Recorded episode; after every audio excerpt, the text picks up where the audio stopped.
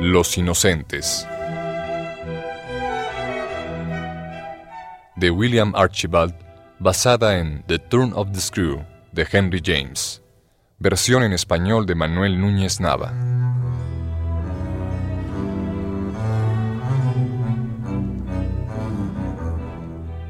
Capítulo segundo.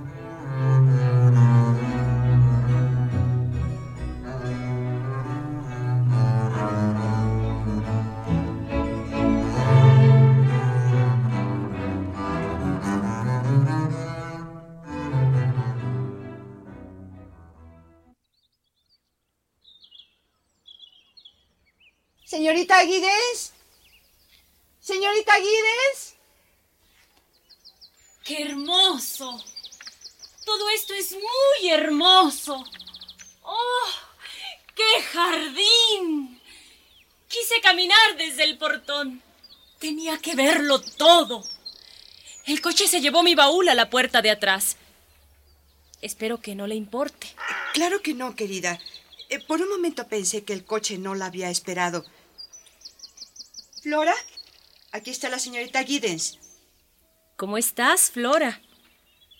¿Y usted? Usted debe ser la señora Groves, el ama de llaves, ¿no es así? Eh, Sí, señorita. Discúlpeme, pensé tener listo el té, pero lo traeré en un momento, si no le importa esperar. Me alegro de que haya usted venido. Gracias. ¿Y bien, Flora? ¿Quiere usted quitarse el sombrero? Gracias. Lo pondré aquí. ¿No quiere sentarse? Gracias. Siéntate aquí conmigo. Debemos conocernos una a la otra.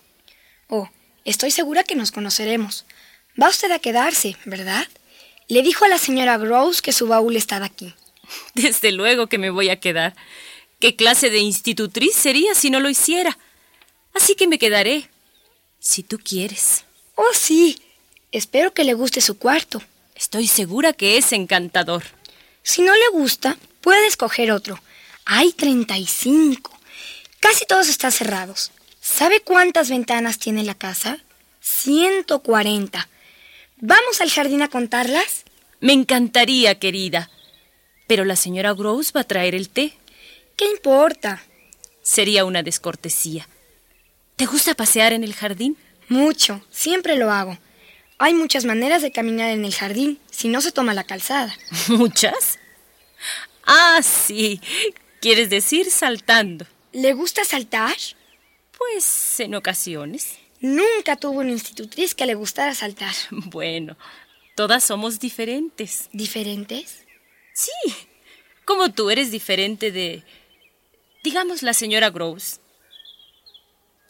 Tienes ocho años, ¿verdad, querida? Sí, ¿Y Miles? Él tiene doce, ¿no es así? sí. Y estoy segura que se porta tan bien como tú. Espero que de vez en cuando hagamos algunas travesuras, ¿eh? Claro que sí. Te voy a querer mucho, Flora. Se va a sentir muy bien después de una taza de té, señorita. Ha hecho un largo viaje. Bien. Ahora la dejo conversando con Flora. Señora Groves, ¿no quiere sentarse un momento? Hay cosas que me gustaría preguntarle. ¿Cosa, señorita? No conozco las costumbres de la casa. Sería más fácil para mí si usted me pone al tanto. Desde luego, señorita, si usted quiere. ¿Quieres una taza de té, Flora? No, gracias.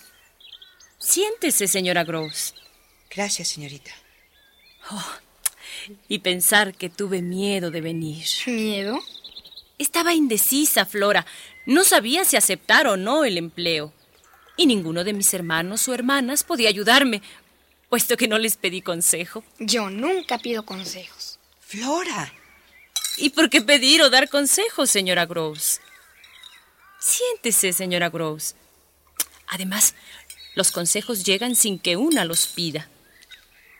En una familia tan grande como la mía, ¿Qué tan grande? muy grande, en una casa muy pequeña, era muy difícil guardar un secreto. ¿De veras? Bueno, no por mucho tiempo. Qué feo es no tener secretos. A veces compartíamos nuestros secretos cuando teníamos tu edad. Pero los adultos nunca se enteraban. Sí, nunca se enteran. Flora, Flora. Pero tarde o temprano todo se sabía. Mi familia creía en la franqueza y siempre nos reuníamos a conversar después de la merienda. Algo muy sensato, señorita. ¿Sensato? Señorita Flora. Sí, Flora. Algo muy sensato. Ahora, ¿te gustaría caminar en el jardín mientras yo hablo con la señora Gross? Desde luego, señorita Giddens.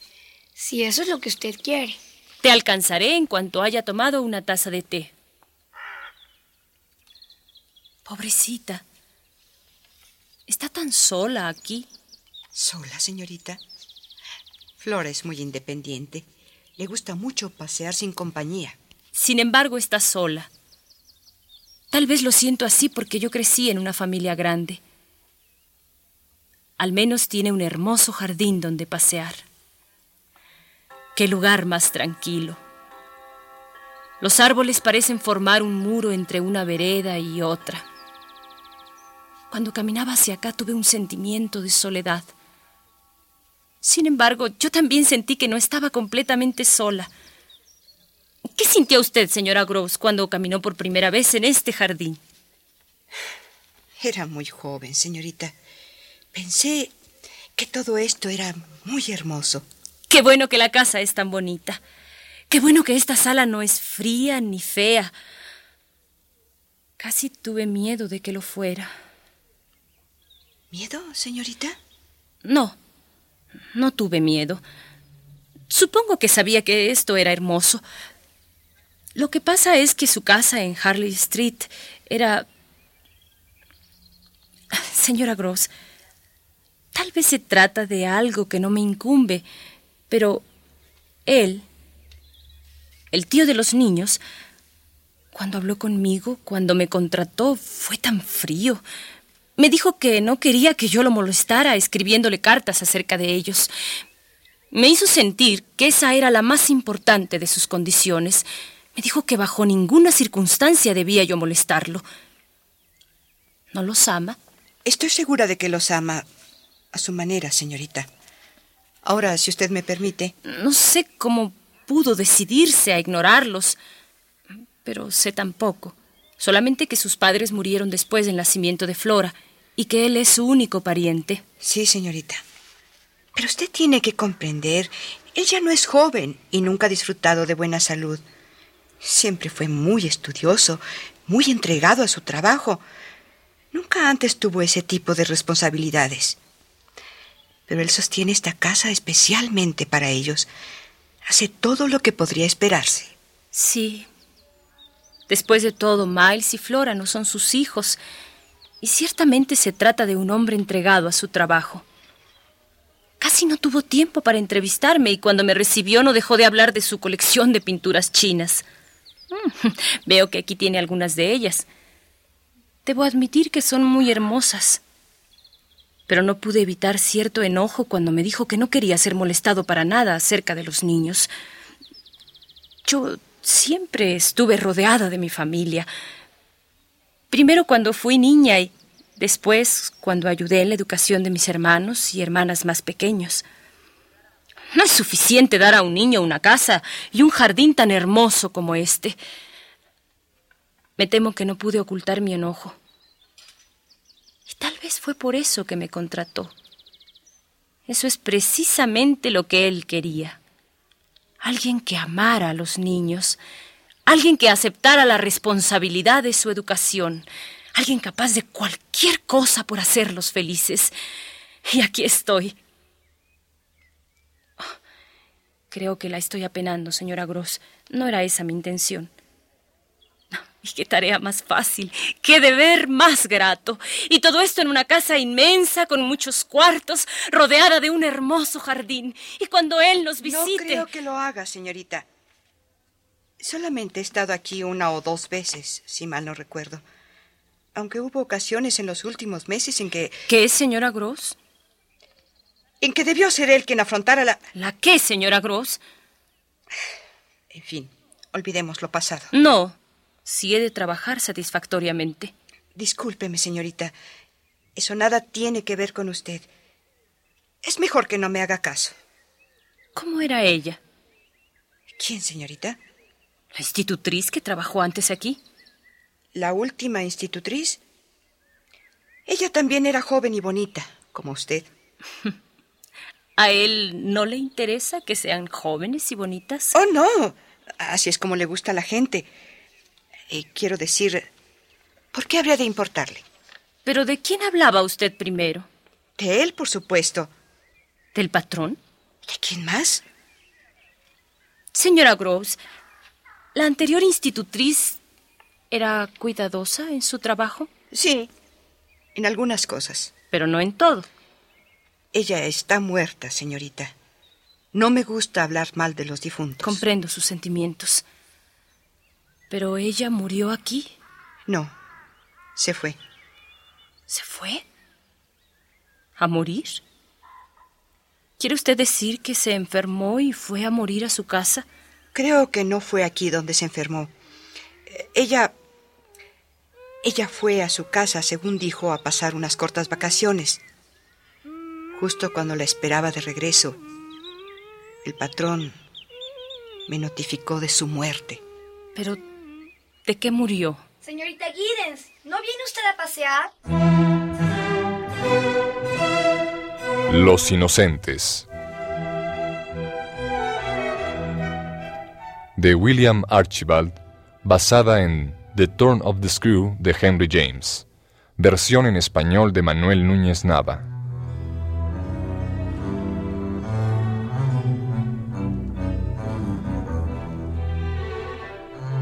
Actuaron en este capítulo, por orden de aparición, como la señora Gross, Magda Vizcaíno, señorita Giddens, Marta Aura, Flora, Claudia Lavista.